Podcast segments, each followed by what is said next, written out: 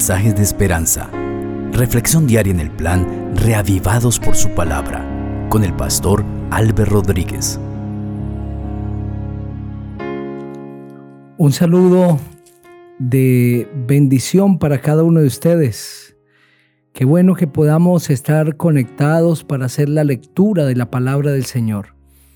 El Salmo 95, un cántico de alabanza y de adoración, es el texto de lectura para este momento. Vamos a pedir que el Espíritu Santo nos guíe al conocimiento de la verdad y lo haremos a través de la oración.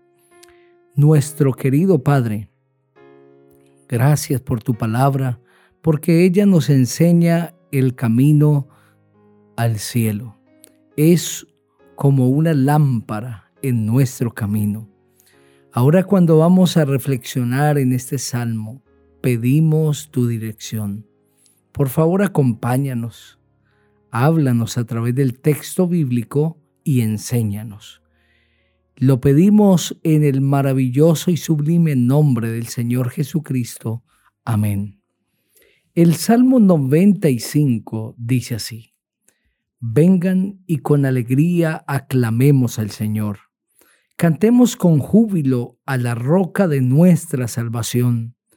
Lleguemos ante su presencia con alabanza. Aclamémosle con cánticos.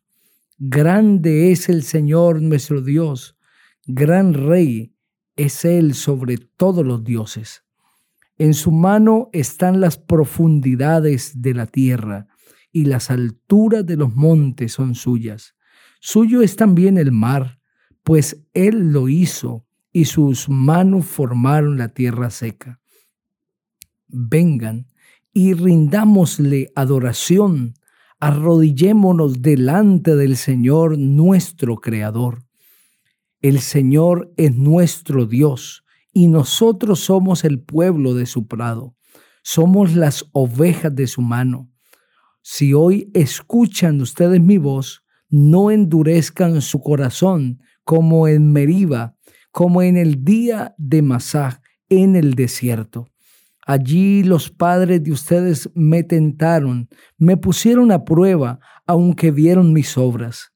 Cuarenta años estuve disgustado con esa gente y me dije, el corazón de este pueblo divaga, no han conocido mis caminos. Por eso en mi furor juré que no entrarían en mi reposo. Amén. Este hermoso salmo es un canto de júbilo al gran rey, al Dios de los cielos, y es un llamamiento a adorar a Dios. Se convoca a toda la comunidad de los fieles a adorar y exaltar a Dios porque Él es el gran rey que rige en toda la creación.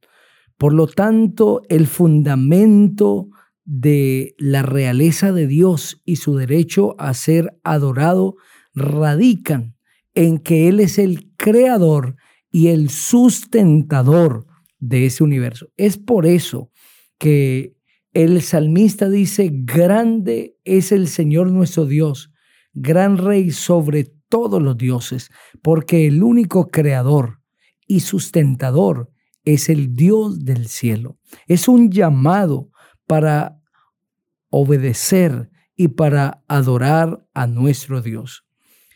El Salmo luego indica que debemos cantar con júbilo a la roca de nuestra salvación. Esa expresión roca de nuestra salvación está identificando a Dios como la base de la fe del creyente, Dios como fundamento de la vida, Dios como el poder de todo ser humano, Dios como eterno. En Deuteronomio el capítulo 32, el versículo 4, el texto bíblico dice, Él es la roca cuya obra es perfecta, porque todos sus caminos son rectos, es un Dios de verdad y no hay maldad en Él, es justo y recto. Por eso es que el salmista dice, cantemos con júbilo a la roca de nuestra salvación. El Señor es la roca de nuestra salvación. Él es el único que merece toda gloria y alabanza. Por eso el verso 2 dice, lleguemos ante su presencia con alabanza y aclamémosle con cánticos. Y se une el verso 5 indicando, suyo también es el mar, pues él lo hizo y sus manos formaron la tierra seca. Dios es el creador de todo el bien que existe de este planeta, como está expresado en Éxodo capítulo 20, los versículos 8 al 11, el cuarto mandamiento de la ley de Dios, que dice que debemos acordarnos del sábado para santificarlo, da la razón por qué. Dice que en seis días hizo Jehová los cielos y la tierra, el mar y todas las cosas que en ellos hay, y reposó en el séptimo día. Por tanto, Jehová bendijo el sábado y lo santificó. Él es el creador de el mar, los cielos y la tierra y todo cuanto existe. El único creador es el Dios del cielo. En el verso 7 se nos expresa una de las figuras más hermosas que el salmista usa para referirse a Dios y a su pueblo, porque Él es nuestro Dios, nosotros el pueblo de su prado y ovejas de su mano. Dios es nuestro pastor y nosotros somos ovejas suyas. Qué figura tan hermosa para representar esa relación amorosa y de cuidado que Dios tiene con sus hijos. Por lo tanto, entendiendo que Él es el creador, que es el rey de reyes, que es el sustentador y que como pastor que cuida y sustenta sus ovejas, así lo hace el Señor, no debemos endurecer nuestro corazón como en Meriba, en el día de Masá, en el desierto y el Señor dice, donde me tentaron vuestros padres, me probaron y vieron mis obras. Por eso estuve disgustado con la nación durante 40 años. Y dije, ese pueblo que divaga de corazón y no han conocido mis caminos.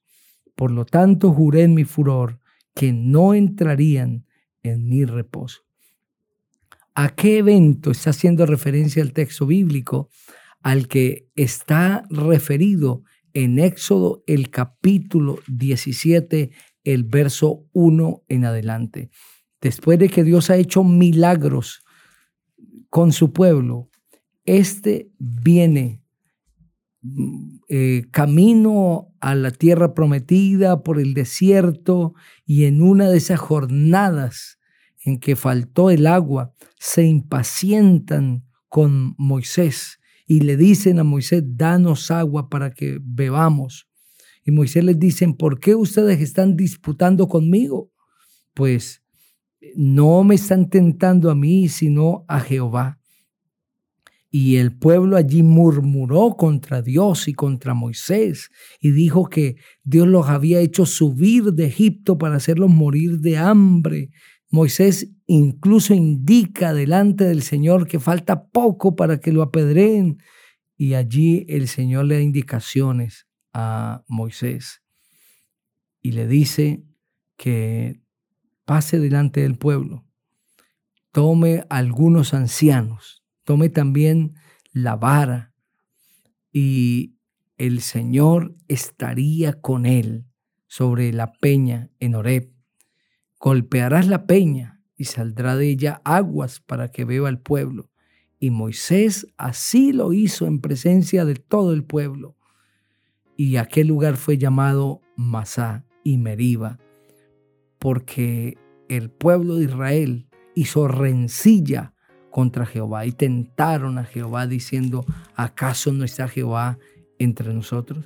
A ese evento es que el Señor está haciendo referencia cuando dice, no endurezca vuestro corazón como en Meriba, el día en que en Masá, en el desierto, vuestros padres me tentaron y me probaron y vieron mis obras. No era necesario que el pueblo de Israel reclamara de esta manera la presencia del Señor, pues Dios ya les había demostrado que Él estaba con ellos y que el Señor los iba a sostener.